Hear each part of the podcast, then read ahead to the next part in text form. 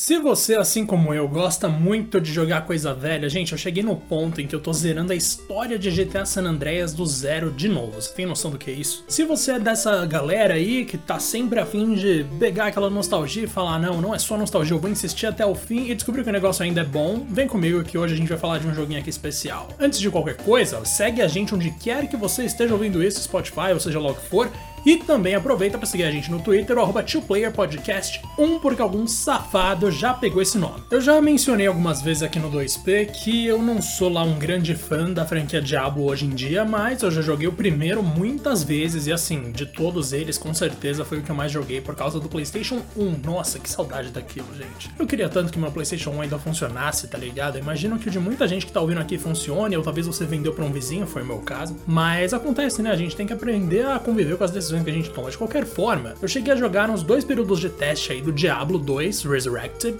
que para quem não tá ligado é uma remasterização muito da hora de Diablo, só que como é o lance ali? Como os próprios membros da equipe disseram, o jogo ele não muda em termos de mecânica de maneira tão relevante. Basicamente, você tem o mesmo jogo clássico rodando por baixo daquela roupagem nova, e nessa roupagem nova que tá a graça da coisa toda, que é praticamente você conseguir jogar um negócio que não parece um monte de bloquinho vomitado do Minecraft. Ou seja, você ainda vai jogar, fazer as missões naquele estilo que você já tá acostumado, explorar o mapa naquela pegada que você sabe que você vai andando e o mapa vai se preenchendo, que na, na boa, é uma coisa que eu adoro, velho. Mesmo em Final Fantasy XII, eu adoro ver o mapa se tornando completo, e só quando ele fica completo que eu consigo seguir em direção ao objetivo. Eu não sei se mais alguém aqui tem isso, mas de qualquer forma, cara, eu realmente tô impressionado, assim, que esse jogo ficou tão bonito, velho. Eles conservaram muita coisa do original, então o mesmo ângulo, vou dizer que assim, os mesmos modelos ali, os assets parecem bastante com o que a gente já conhecia, mas de qualquer forma, tá tudo numa resolução obviamente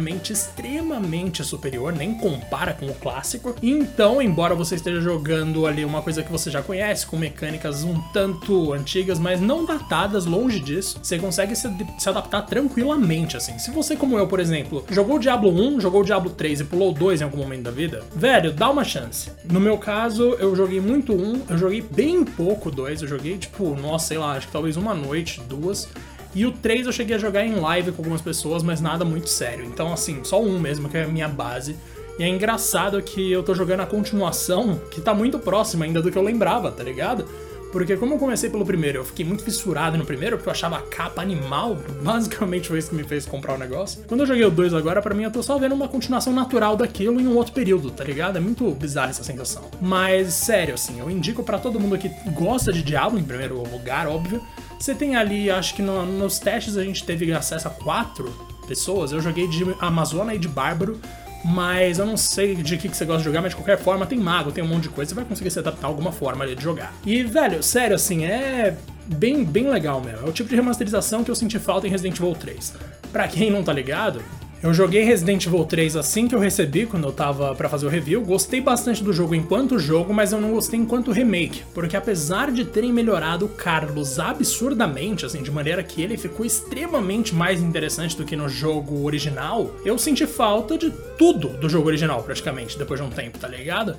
Eu parei pra pensar, não, tá, firmeza, é uma boa releitura de Resident Evil 3, mas enquanto recriação eu esperava algo mais próximo do 2 que adiciona algumas coisas, mas não tira tanta coisa assim.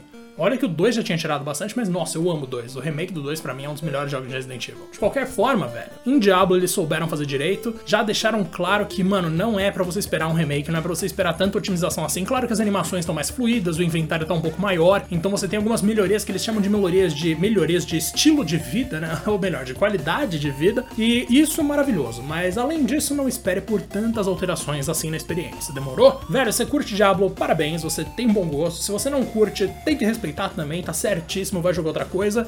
E tamo junto, fica um abraço para todo mundo que ouviu até aqui.